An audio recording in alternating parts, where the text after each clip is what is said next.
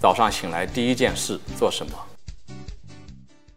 大家好，今天我们继续打开圣经。那今天呢，我们讲马尔谷福音第一章的三十五到三十七节，圣经是这样讲：清晨天还很黑，耶稣就起身出去，到荒野的地方，在那里祈祷。西满和同他一起的人都去追寻他，找到了他，就向他说：“众人都找你呢。”那从这一段福音里面，那我们可以看到几件事情。第一，耶稣早晨起来祈祷，那告诉我们一个很重要的事：早晨起来，当我们睁开眼睛以后，醒来的第一件事情，我们应当做什么？我们应当祈祷。如何祈祷呢？首先应该感恩，感谢天主今天赐给了我一天新的生命啊，天新新的生命。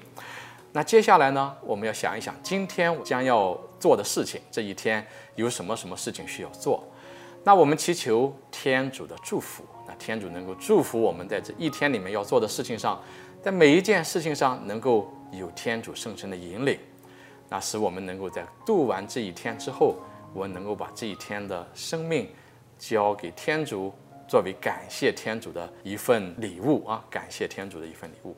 所以早晨起来我们祈祷，第一。感谢天主，第二，祈求天主的祝福，第三，是我们能够有能力在度完这一天的时候，能够归光荣于天主。那这是第一个，早晨醒来第一件事情要祈祷。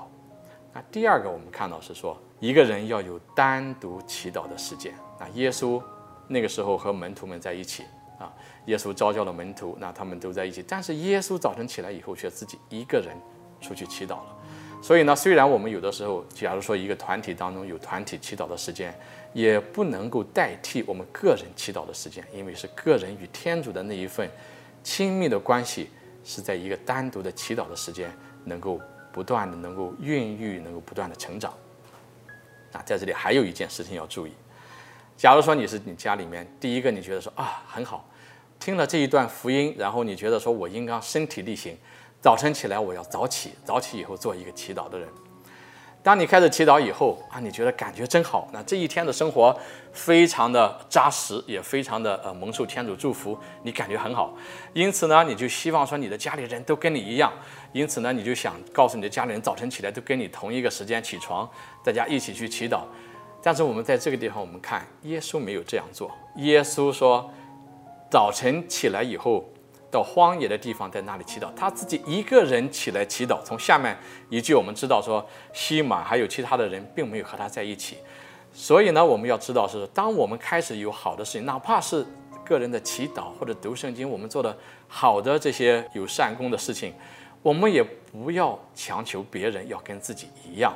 那要允许别人有别人的自由啊，有他们的这个自己的作息时间。